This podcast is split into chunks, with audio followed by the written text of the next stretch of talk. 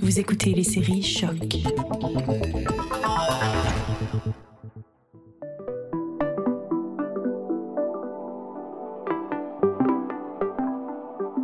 Uh, I sent a request of, of to to get a job, and uh, dismiss, and the same second I, I, sent it.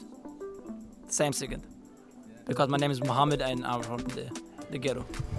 Easy. Fuck politiet and it's Fuck the police. It's only the particular uh, group of uh, of um, people from from Middle East, non-Jews, if I may say so, from from Middle East, that uh, have caused so many problems. A former member of the Social Democratic Party said that, well, you see them smiling in the streets, but really they're only waiting for, for the right moment to stab you.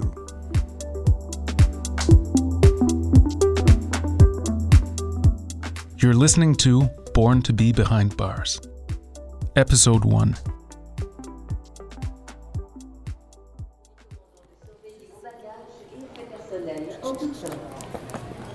Security is everyone's responsibility to ensure that you have Last July, I decided to leave Montreal and spend the summer in Denmark.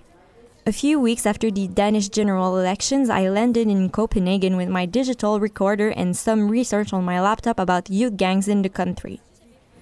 I needed more information before conducting interviews for my podcast.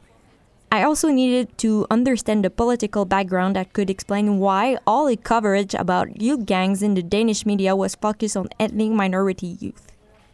That's why my first stop was at the Amnesty International office where I met Klaus. For two hours, we discussed many issues involving juvenile crime and second generation youth.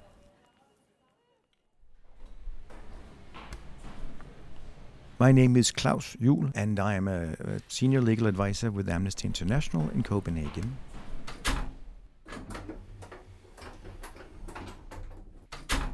Juvenile crime, as such, has been enlarged in the media and by politicians because it's a very effective platform.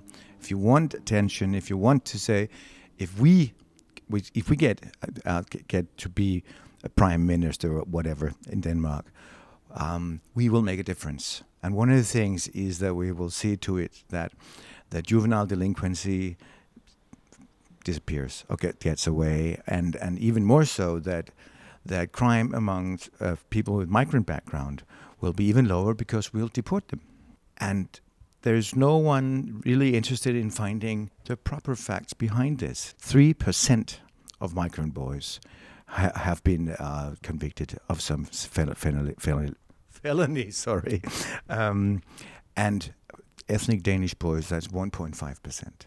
So you could say that it's double, but it's double out of nothing. How would you describe the situation in general of asylum seekers, uh, refugees, and immigrants here in Denmark?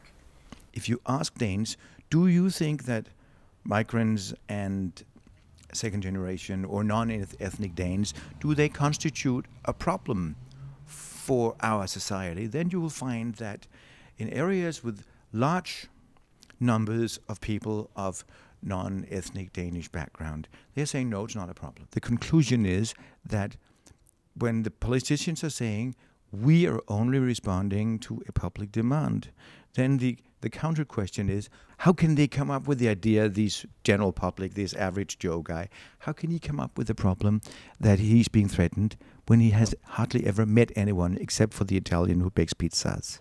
Between 1995 and 1997, the large party, the Social Democrats, they decided to move their policies on aliens closer to the Danish People's Party.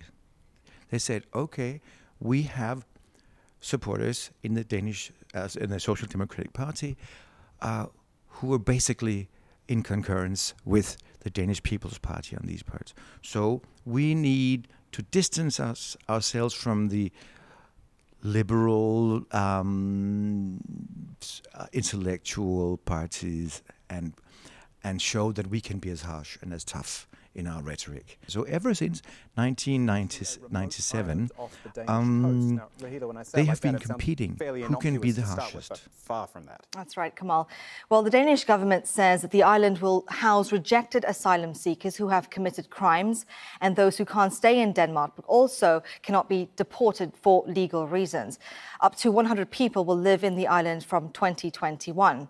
The immigration minister posted this statement on Facebook, which says if you are unwanted in Danish society, you should not be a nuisance to ordinary Danes. She then goes on to say that they are unwanted in Denmark and they will feel that.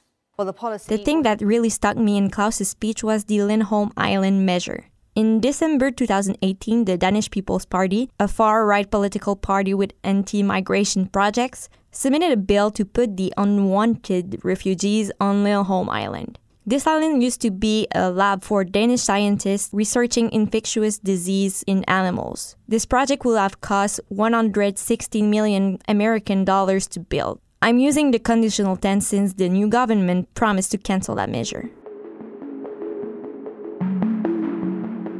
The conversation goes on and we talk about the ghetto list, a government list that groups all the vulnerable neighborhoods and tags them as ghettos. To qualify as a ghetto, the neighborhood has to meet three of the following five criteria. Adult unemployment is off at least 40%. More than 2.70% of the population has been convicted of a crime. 50% of the population has a lower education level. The average household income is below average. And 50% of the residents have a non Western background. Often, these neighborhoods will be where the children of Middle Eastern immigrants grow up. Once an area has been labeled a ghetto, then the municipality has to come up with a plan to what will you do to fix it. And then you say, and how is it that we are solving the ghetto problem by either demolishing houses, tearing them down, or by selling them for, to, to private investors? What, how does that help? So you're in a situation where you're saying you, you have you come up with this idea, we have a ghetto plan. And no one believes that it'll solve any problems. There are social problems in ghettos. There are problems with a higher prevalence of juvenile delinquency or whatever it is. But you do not solve it by throwing people out in the street. They need someone to compare themselves to. They need someone to be inspired by. And obviously, if, if these people that could inspire you live somewhere else, then there is a problem. And what we find is that that that migrants and refugees who, who succeed in getting an education, who succeed in getting a well paid job, they move away. Well, thank you very much. You're welcome. And I will wait for your email with the um, information. Yes, yes. Okay, Right. great. Thank you. Have a nice day. You too. Since 2018, laws have been created and applied specifically to those vulnerable neighborhoods. The Ghetto Package, that's the name of the law, can, for example, enforce curfew on youth under 18, allow judges to give a double sentence to someone who committed a crime in those neighborhoods, force parents to send their preschoolers to kindergartens where they learn Danish and Danish values, and the list goes on. After this interview, I knew I was wide of the mark and I needed to meet youth who grew up in those neighborhoods to understand their reality.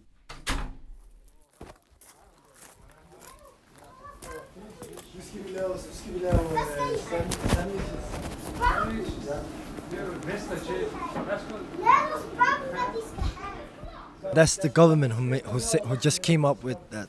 Like, oh, there's a gang in this city, and there's no gang. There've never been gangs in this city, but they just want to put something in the city, uh, like something like a gang, so so people could get longer sentence. So when I was in prison, uh, I was uh, sitting with other inmates uh, at that time. I was just doing my time. Uh, then one day they just put me out and put me in solitary and told me like, "Yo, you are uh, part of this uh, game," and that was that's a part of this ghetto package as well.